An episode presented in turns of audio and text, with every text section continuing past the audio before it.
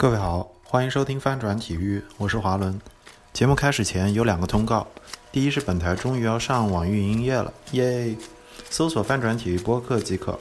但是现在节目还不是很全，这两天会补上之前的节目。第二是我和 Free Kicks 播客以及橘猫看球播客的关系不错，比较认可彼此的内容以及聊体育的视角。Free Kicks 不止于足球场，是一档从足球说开去的节目。而橘猫看球是从财经角度看俱乐部财报的节目。我们成立了体育观察者系列播客，欢迎大家收听他俩的节目。我个人非常喜欢。本期是青少年保护特辑的下半部分，依然是我和在美国校园运动队效力多年的 Shirley 和在英国从事过足球青训的 Terence 莫涛的对谈。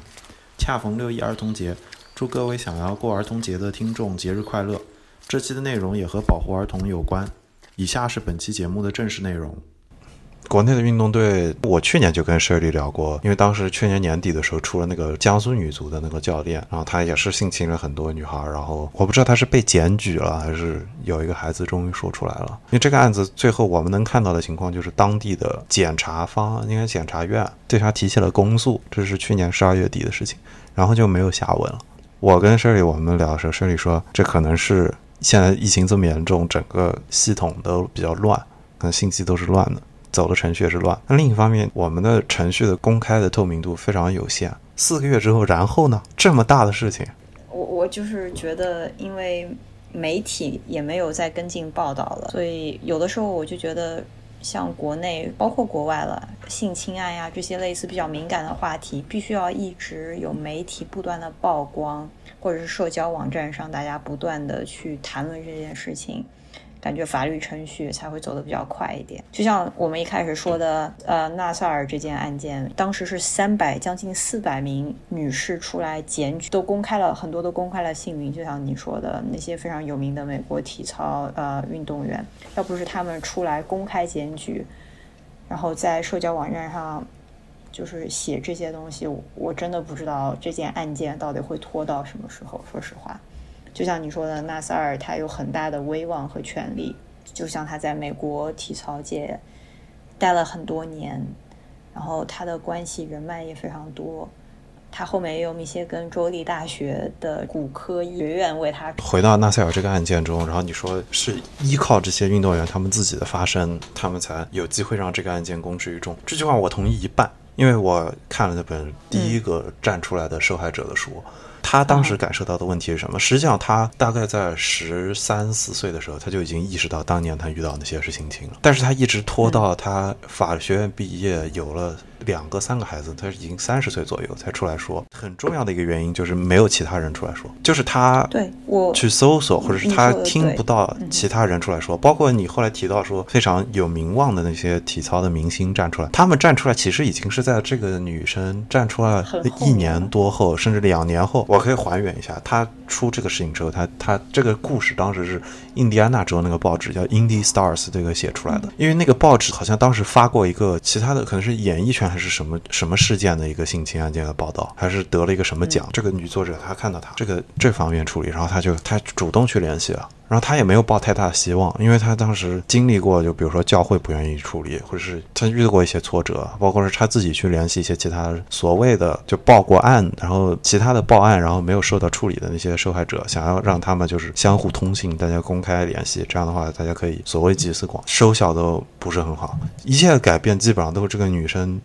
她从一开始自己站出来，然后自己把整篇报道写给了那个《Indy Stars》，她接受他们比较彻底的采访，而且她的丈夫很支持她，然后她的全家都很支持她，因为她全家都站在她旁边。其实很多的受害者没有这个好处。当时我说她已经有两个孩子，然后她在这个过程中，她要解释，她要不停的去见警方，她要去见律师，真的有太多太多的巧合，才有可能让这个事情走出来，即使是在。有四百，可能是四五百个受害者的情况下，你说是要让他走出来，是要让他产生大的公共影响，但其实可能是我们的环境没有鼓励，没有做好鼓励让这些受害者站出来的这个环境。我不知道该做什么样的努力才能让这些受害者更愿意去说。我不知道你们俩有没有看过之前或者听说过之前 BBC 出过的一个纪录片，叫做《日本之耻》。我我稍微简单介绍一下，《日本之耻》是 BBC 拍的一个关于日本的纪录片，是一个它的视角或者它整个故事就是以一个女生为开始的。这个女生呢，当年就是给日本的一个电视台在美国的分社做实习。她好像在美国上学吧，然后但她是日本人，然后她后来也回日本工作。她在实习的这个过程中遇到了一个日本非常重要的一个人物传记的这个作者的性侵犯，多次的性骚扰，应该好像我忘了具体，好像应该是给她下药了，下药之后对她实施性侵犯。这个传记的作者非常有名望。因为他当时好像给在任的那个那个日本的首相还写了传记，所以就非常有名望，就是在新闻圈子里大家不会惹，就是知道他就哇得很多奖啊什么的。后来这个沙织就是这个女生，她很坚定的说她要去报案。她在说她她要去报案的这个过程中，其实她的家人劝阻了她很多次。你们可以想象日本那个社会的氛围是也是不喜欢这种说啊家丑报出去的。当时他的好像是他的妹妹吧，我记得他后来说他妹妹跟他有过一次对话，就说他家人也理解他想要说这件事，但是他妹妹就问他是社会需要有人走这一步，但为什么要是你走这一步？这句话当时我看到这句话时候，我也觉得很难。确实是这样的，就是社会是需要有人迈这一步，但是你站在家人的角度，他们也不希望是这个家庭来承担这方面。你可以想象，可能这个家庭未来的十几年。二十几年，他们永远绕不开这件事。尤其是当他们全家人都是一种比较消极的、比较对抗的态度去面对这件事，是不愿意听到说啊自己的某一个妹妹或者是女儿受到了这样的事情，或者是不不愿意不停的谈论这样的报道的时候，那这个压力是成倍增加的。沙织后来他自己去日本的警方这报案的时候，他遇到的情况就是没有人愿意听他的，因为因为都是男性的警方啊，警方的这个探员。然后他当时遇到的情况是，警方探员来找他。然后那个过程首先就很冷冰冰，没有人很在乎他的感受。其次就是那个男性警方还应该是压到了他的身上还是什么，就是让他还原他是怎么侵犯。我们刚刚花了很久时间来聊说不接触啊，这个已经不是不接触的范畴，是让他尝试就跟他用动作去还原他是怎么侵犯他。BBC 拍这部片子的时候，沙之那个案件是没有没有结论的，当时应该还在打。然后第一次审的时候应该已经失败，他后来在这个过程中 BBC 拍出来非常幸运。然后应该沙织的案子后来应该是要么是今年年初，要么是去年年底宣布的是高院还是日本的某一级的法院宣布沙之的胜诉。你也可以想象，这这个事情已经。扩大到如此之高，就是 BBC 为他拍了个纪录片，然后这个案子又传到了中国。就当时日本支持这个片子出来的时候，在中国的保护女性权益的这个这个圈子里，还是引起了非常大反响的。很多人判，因为大家都是东亚儒儒家的文化圈子，有很多情况是非常相似的。回到就是你说，你说能不能把这个媒体案件做大，或者是怎么样让这个受害者有动力去主动的把这个问题说出来？我觉得沙织的经历很好的说明了为什么他不愿意说出来，但是又有人努力的去说出来。沙织还有一点不一样的是，他是受美国教育的，就不是说美国的教育有多好，但是相对来说，他们的教育是非常强调一个人的独立性，可以不受你身边的家庭或者是你身边的，比如说学校或者是你身边的社区的这个秩序的制约，去跳出这个环境去表达你想要表达的事情。一个普比较普通的一个。美日本的女性如果遇到这样的情况，我觉得真的我很难想象她怎么走出来。所以，我你们觉得你们所在的运动队，或者是现你们所观察到的，或者你们经历过的运动队，他们有没有创造一个比较好的环境，让这个受害者觉得，或者是让受害者觉得他们是有支援的，或者是有办法寻求的帮助的？不管是英国还是美国，或者你们觉得有没有可以做得更好的地方？嗯，雪莉，要么你先讲。可以，我觉得美国的话，首先。美国就像你说，有很多呃这种法律程序可以走。美国这个法律程序有很多，这些程序也都可以走。但是就像华伦我们前面谈到的，一如果是一个未成年人，他有没有这个勇气做第一个发声的人去举报？啊，他有没有想好要承担？就像你说，宗教还有教会的压力，还有家庭的压力，这一点真的是很难说。还有一点就是，如果你是一个运动，如果你是一个想要走职业运动员的生涯，你可能会想，OK，如果我这么年轻就有一个呃，就是这样的事件出来被媒体曝光，对我以后的职业生涯的影响会怎么样？我觉得很多运动员当时，就像包括我们说，当时这些很出名的美国体操运动员，他们在这个美国体操协会体制内。他们肯定是有这各方面的个人职业生涯的因素，有这个需求，所以说他选择忍一忍，后面再讲。这一点我觉得也是很有很大的可。至于说有哪些地方可以改变，我觉得更多的就是需要一个教育吧，改变这个嗯宗教还有教会对于对于学校啊，还有对于家庭的影响。虽然这一点很难，因为我不是一个非常有宗教，我不是一个有宗教信仰的人，所以我很难理解，也很难感受到教会对一个人成长，包括他以后这些人生做的选择的影响。所以这一点，我觉得如果可以改变这点的话，真的可以对很多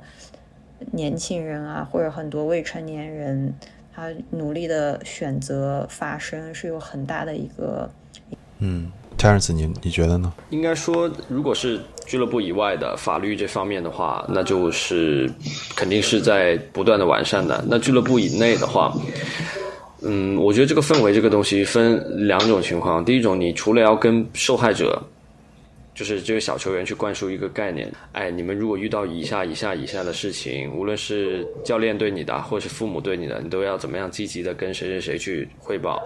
但另外一个方面是，也他也会注重对这种有潜在可能成为施暴者的这些人去进行这个教育，也就是教练。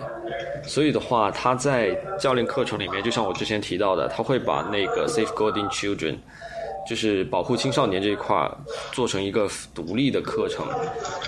也是必修的课程，然后把它放进在这个大的课程里面，就是不断的去灌输一个良好的一个健康的一个观念和知识，也就是我们给到我们这些教练。如果你发现他有被别人这样侵犯，你要怎么怎么样做？如果是你自己的话，你的准则上面你应该能做到哪一些，而不应该做哪一些？尤其是面你面对的是一些未成年的小孩子的时候。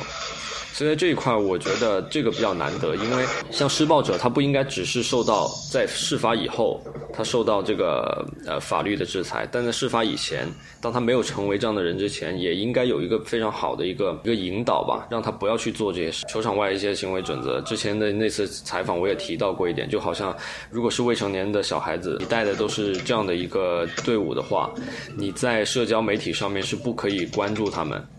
也不可以跟他们进行任何的互动，因为英国足球很简单，你带的是梯队，甚至是一些非呃非职业的球队的话，他们更更衣室一般都是球场很多是租的嘛，那更衣室会比较小，因为你没有这么多经费啊，很小很局促的一个环境下又很热，然后这个时候有十几个小孩，一般正常是十四个小孩坐在一块儿。那种感觉就是给你一个非常的非常压抑的那种感觉的情况下，那可能小孩子就随便又热了他就脱衣服各方面。那说白了，如果是一个有这种冲动要做这种事情的一个教练哈，他看到这么多小孩就是裸露他的身面前，又这么局促的一个情况下，没有让他正常去思考的空间的这样一个情况下，是非常有。可能去做出这样的事情，或者是推他一把去做这样的事情的，不仅仅是在球场上，我觉得在更衣室上、更衣室里面吧，去去去让他哎有那么一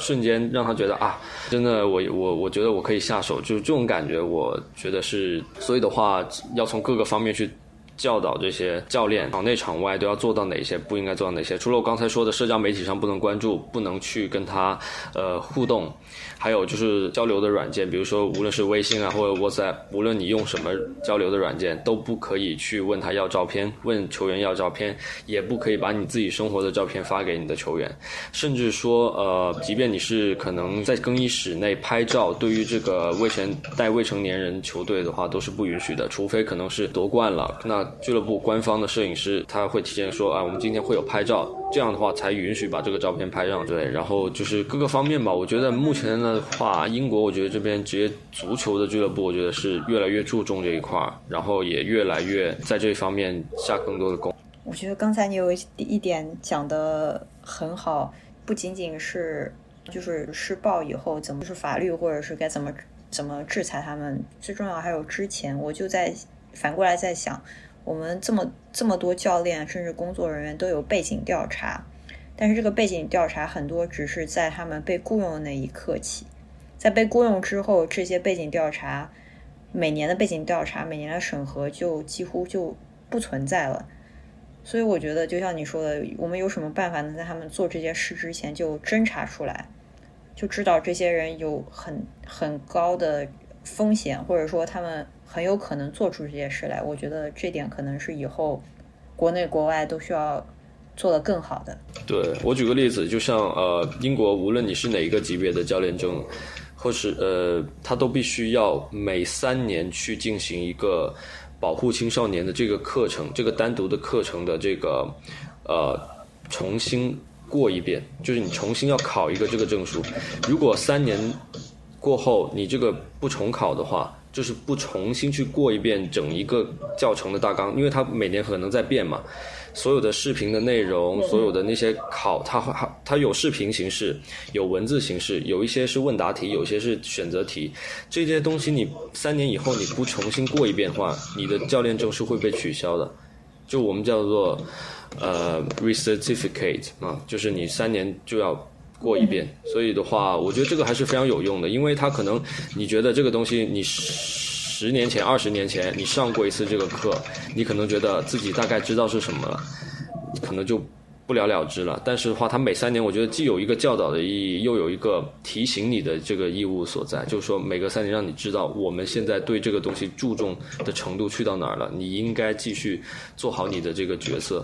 几个点想要补充啊，呃，一个是你某种意义上可以在制度设计上让教练跟。小运动员之间划出一个明确的界限，不让他们过多的参与到私人生活。包括你刚刚说到，让他们，比如说在在在训练之外，或者是在这个时间之外就不接触它。因为你刚刚说这个就是有一个反例，就是。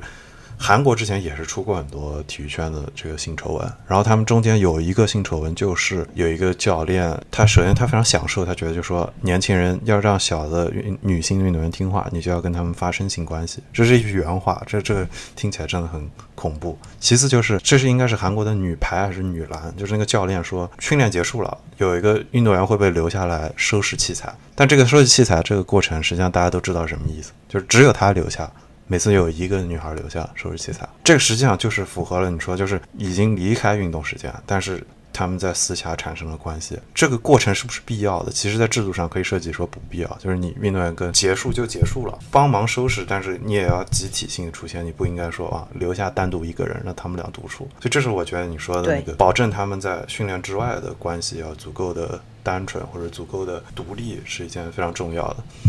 关于刚才 Shirley 提到那个，你刚应该是提到，就是比如说这个这个教练有过前科，还是说就是因为我我刚刚想到一个案子，我忘了具体是你说哪一点提醒我，就是是我大一的时候，哦不是我大一，我法学一年级的时候，我们学过美国这侵权法中间的一个很有意思的案子，算我们学的案子中比较新的，也是九七年的加利福尼亚州的最高法院打过一个案叫做 Randy vs Mural Joint Unified School District，但简单来说，这个案子的过程就是。Randy 是一个十三岁的年轻的学生，然后他当年在一个学校中被性侵害，性侵害他的这个老师，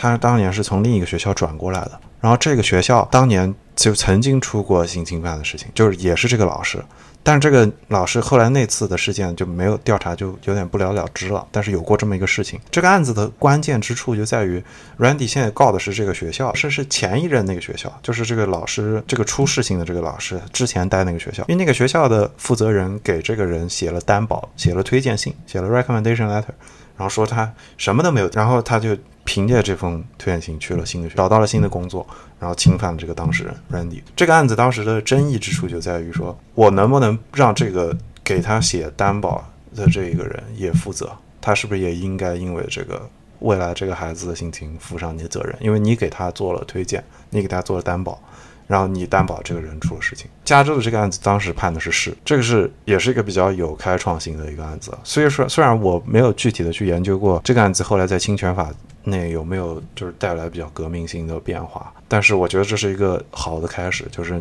你可以在这个角度上让作为一个教练，你可以把你是跟你身边的教练或者是比如说你的管理者，让他们真正的负担起这个检查他的责任，他们去回顾，他们去看你。去做所谓的 recertification，还重新去啊考证去上岗的时候，这个考证的过程不不应该是走程序的，而是说，如果这后来出问题了，你们前面的人也应该负责。你没有做到你的职责内、职务内应该做到的调查，然后导致后面的人出事，这个是我觉得一个比较理想状态下一个模式，可以追查，让保证每一个负责监察的机构，不管你是球队内还是学校内。他们应该要负起自己的责任，因为这样的话，他们后面被查到，他们害怕了，他们会被连带责任追查，他们才会在这个事情上做到足够多，负起自己的责任。如果你不给他们足够多的惩罚，我觉得是很难的。他没有动力说啊，尤其是很多时候，对应该是你刚才提到，就是他们就是运动员是在这个体系内的，很多人将来的他的人际关系，甚至比如说国内的运动员的人际关系更糟糕。如果他是体制内的话，因为他从小他就在体制内的学校，体制内的教练。他的体制跟普通学校都是分开的，他可能身边最多的就是家人，不是体制内，其他他的朋友、老师都是体制内的。然后很多运动员比较好的理想情况下退休了，也是到所谓体育局或者是整个体校这个部门去重新去任职，那他还是在这个体制内。所以，所以他让他站出来去指指控一个，就是可能在这个体系内位高权重的一个前辈，真的是很难的一件事。对，我我们这儿中国以前出过的案子中间，就是一三年，我现在在看一三年湖南省的体操运动学校就出过一个案子，而且这个学校还挺有名，好像什么李小鹏、刘璇都是从这个学校出来。然后这个学校也是校长在任期内猥亵了六名在校的未成年儿童。然后你再想，结合刚刚我们前面提到那个江苏女足的事情，就是教练确凿的被查到，而且本地的政府已经公诉他了。但问题是，怎么做到后续保障这个运动员站出来，或者这个家庭站出来之后，怎么保证他们的安全？四个月我们没有没有消息，我们不知道这个案子后续怎么样了，我们不知道他是不是被保护好了，甚至假设在这个四个月内，这个教练的找到了某种方式打击报复这个。站出来这个女生，我们都不知道，就这个透明度太差了。就是你应该涉及到这方面事情，因为它可能带来的问题，它可能说你不报道，后面就有下一个受害者，所以你应该是要让它尽可能的透明才可以。虽然我知道这件事很难，而且这不是中国一个。单方面，我们刚刚我们都已经列过了，这英国、美国周围我们的邻居日本、韩国，每一个国家的体育圈都出过相似的事情，就没有一个国家做到尽善尽美，而且可以说，我觉得大家都做的很差，真的都做的很差。我觉得华伦这个就是一个权力，对我我想说就是这个权力太不平衡了，这个这个是很难做到一点。首先，未成年人跟成年人之间这个权力的不平等。然后，对于像我们讲纳萨尔那件案，是医护人员对于患者这个之间权利的不平等。包括我之前也跟你说过，就是很多大学，嗯，都会让自己的运动员要签协议，就是说你的你的隐私、你的健康信息是可以在所有医护人员自由沟通的，是为了你的健康。所以说，这就对我，因为我们是是，我们是学生，我们也签一份协议。但是你谁能保证谁不把这件事情说出去呢？虽然说表面文字上来说，法律上来说，这件我们讲一个运动员的健康，还有他的各方面，都是为了都是为了能够更好的保障他健康，让他更好的去比赛。但是这某种程度上，很大程度上来说，把运动员摆在了一个权跟我们来说权力相差太大的位置，他没有任何权利选择说不。说我不告诉你这件事情，我不告诉你我的身体状况，所以这个权利太不平等了，这真的是一个非常很难很难让它透明，很难让它公平化的一个很大的原因。而且美国学校里，我觉得还有一个很大的问题是，他们是以学生的身份存在的，就是回就是之前就是去年年底出现那个，就是开始给允许美国学校那些运动员、学生运动员开始赚钱了。就是如果他不，如果他一点资本都没有，这些学校本身就是靠高奖学金去收割一些穷人家非常有运动天赋的孩子，去给他们卖命。因为那个训练的过程就是把你当真的运动员在用，那你的生活是非常辛苦的。那在这个情况下，然后他他的就很多时候那些奖金，他们可能还要分一部分寄回给自己的家，不说寄回吧，就是家里还需要他支持。然后在这个情况下，假设他受到了伤害，他周围能走的那个保障体系全部都是在这个体系内的，全部都是在学校这个体系内的。然后这个学校又能决定你的奖学金发不发给你，你又没有一个独立的收入来源，你有还是违法的？就是在之前按照美国那个大学体育的规定，你有还是违法的？这个整个就把你的其他路都掐死了。你看似说是你可以去走警方，但是实际上可能他在想的是。比如说，我去警方那儿，然后学校某种方式，或者说在调查过程中把他辞退了，或者是以其他原因调查不给他发奖学金了，然后他生活就崩塌了。所以这个实际上真的涉及到更多的，就是不只是法律上，或者是他的权利上可能受到的嗯，可能制约他站出来的方式，或制约他们站出来的一些因素，而且还是经济上，就是他们处于一个非常不平等的地位。真的是，还有一点，华伦，你可以去看一看，因为你刚好提到了这个运动员可不可以拿奖金的事情。他们现在就是 Title Nine 保护运动员，就是因为 NCAA 讲这些运动员是在一个 educational program，所以我觉得唯一有一点就是因为他们现在开始拿奖金，那是不是改变了它的本质？到底 NCAA Sports 是不是一个 educational program？如果不是的话，因为他们开始拿奖金，已经就是已经有利益在里面，那么以后 Title Nine 本质上来说，他们就不能保障这些运动员的 scholarship，他们的奖学金，还有。还有就是这些平就是平权这些方面内容，所以这一点我我不知道他们有没有在讨论，因为这也是去年才发生的事情，然后现在又这些 coronavirus 也没有跟进。现现在这个时间已经相对比较长了，我想问一问两位还有没有什么想要补充的，就是关于这个任何你们能想到的，不一定要局限于你所在英国，或者是你所英国或者美国或者是中国，或者是你感兴趣的项目，就任何跟这个事情相关的这个想法。呃，从 Terence，你你先说吧，因为我跟 Shirley 刚说了很多了。其实有一点就是，我我其实几年前我就是有这个想法，到今天我也我也是这样觉得。我觉得国内吧，因为毕竟现在已经回国了，而且同时也就是看到国内现在足球发展，除了说你的大牌的引进，你的俱乐部可能。在亚洲范呃范围内，女生知名度各方面提升上去了，但是有很多底层的东西，很多内部精华所在、底蕴所在的东西，呃，还没有说特别的注重。比如说，就说这个教练课程，因为教练课程它不仅仅是去引导这些教练怎么样去教孩子，或者教球员去，更多的是当这个孩子还没有成为一个球员之之前，他整个人的这个发展。比如说这次疫情，我举个例子吧。这个疫情大概停课也得有个三三个月了吧，应该有。那这三个月，其实我一直在想一件事情。你说俱乐部现在他，我看到有一些俱乐部啊，还有一些青训营，他们出了一些线上的训练的视频。然后我看了一下，无非就是可能教你怎么样左左脚怎么样去触球，怎么样去颠球，怎么样进行一个球感的练习，怎么样进行一个射门的练习。但我想。难得有这三个月的时间静下来，可以在家里面去看一些、接触一些你之前没有接触过的足球文化。我特别希望有一家俱乐部，或有一个机构，或者有一个地方的政府的足协，能够出一个属于中国自己的这种保护青少年的课程，让无论是球员本身、家长、这些未成年球员的家长，或者是教练员、青训教练员，他们在这三个月内。去上一上这些课程，去接触一下他们平时根本就不会去了解，主动也不会去被，也没有机会被动去了解的这些内容知识。我觉得这个是比较可惜的一件事情。而且你上那一个课就有可能拯救一个孩子，说实话。对，就是对你来说举手的事情，真的能帮到一个孩子。而且有可能对于一个足协来说，去提供这些课程、这些视频教学给这个教练员，你拯救的可能是几百个孩子，甚至一千个孩子。水水里，你你还有什么想说的？我想说，国内的情况有一点，我觉得还是教育吧。就是我一直前面也在想，包括嗯，前面就是国内性侵案这件事情出来以后，就是从小的性教育，我们从小学、中学到高中，我觉得都非常的缺失。虽然说有这门课，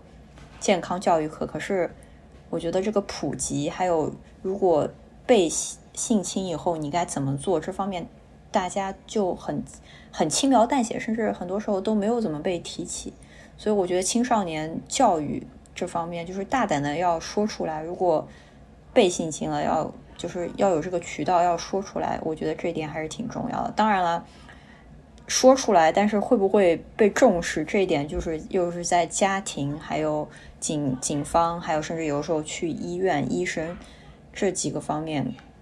就还是我觉得需要一个主呃更多的教育，还有曝光，然后包括医护人员、警察这些工作人员都需要一个比较好的教育，都需要对这方面知道如何更规范的处理。我觉得这一点还是挺重要的。而且我记得我之前看过一个，就是另一个好像是一个当事人，他好像就说他去报警的时候，警方就说难得，就是他们知道有很多类似的事情，但是他们知道当事人不来报警，然后你不来报警，他就没法处理。所以就是当时真的应该，就是你他得先受这些教育，他才有意识到说啊，我有这些权利，然后我警察对我来说不是很遥远的事情，我也可以受到他们的保护。结尾的时候，我想要说的就是，我也是引用之前我在一直在引用到的这本书，就是讲拉里纳塞尔这个案子。顺便先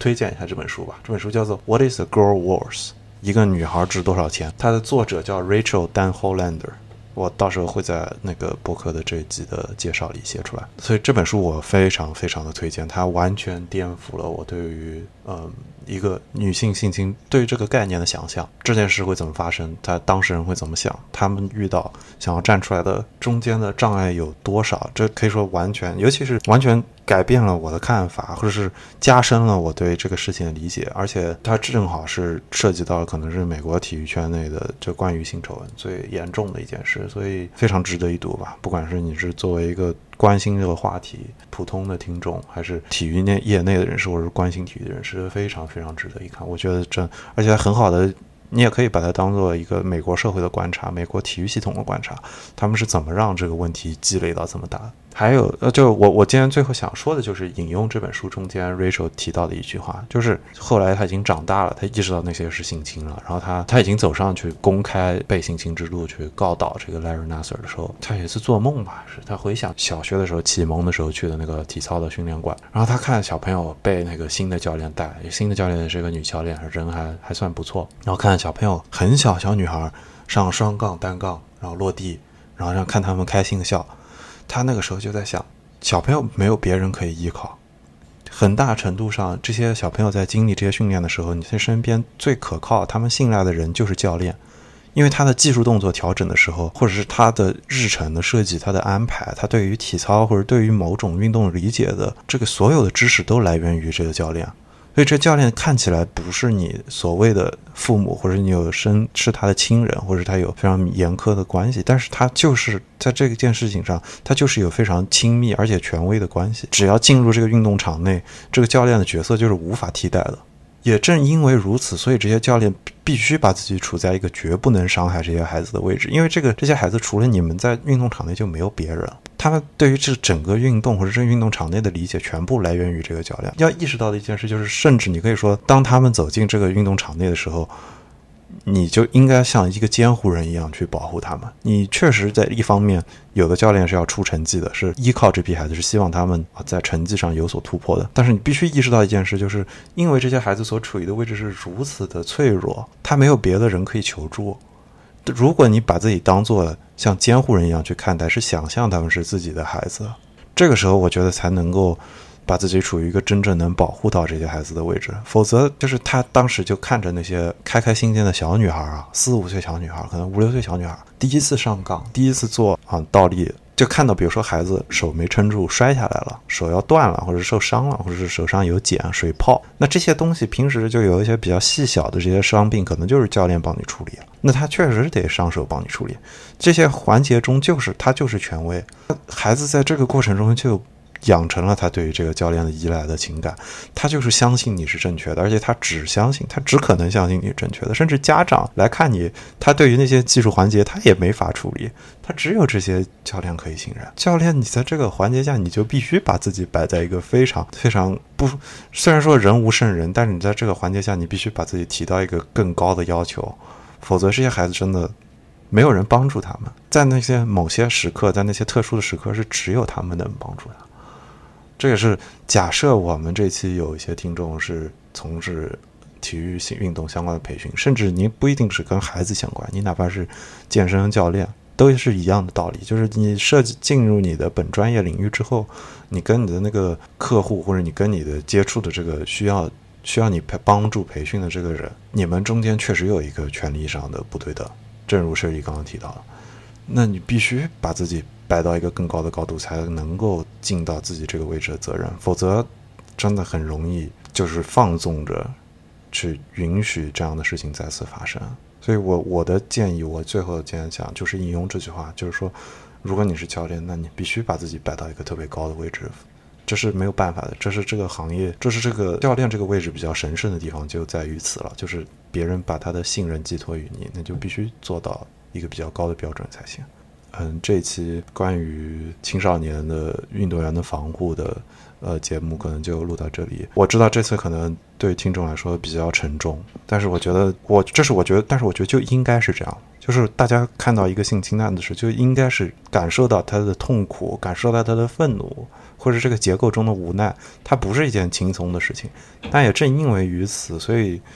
我们在处理相这些。相关的事情时候就应该是很严肃、很认真，而且要尽可能的做到客观。它不是一个说我们随手就能解决好事情，但也因正因为此，才要努力的去去触及、去保护那些没有办法保护自己的人嘛。还是要感谢 Shirley 跟 Terence 来参与录制这期的节目。谢谢，谢谢。感谢您收听翻转体育。本节目推荐苹果播客、Pocket Cast、Castro 等泛用型播客客户端，中文播客软件推荐您使用小宇宙。喜马拉雅和网易云音乐上也能搜到本台。如果您喜欢本台的任意期节目，请考虑推荐给身边的朋友，去苹果播客打好评，以及直接通过微博或者写邮件的方式给我反馈。想要加入微信群的话，也可以来微博告诉我你最喜欢的单集。也欢迎您收听体育观察者旗下的其他节目，包括《橘猫看球》和《Free Kicks》，不止于足球场。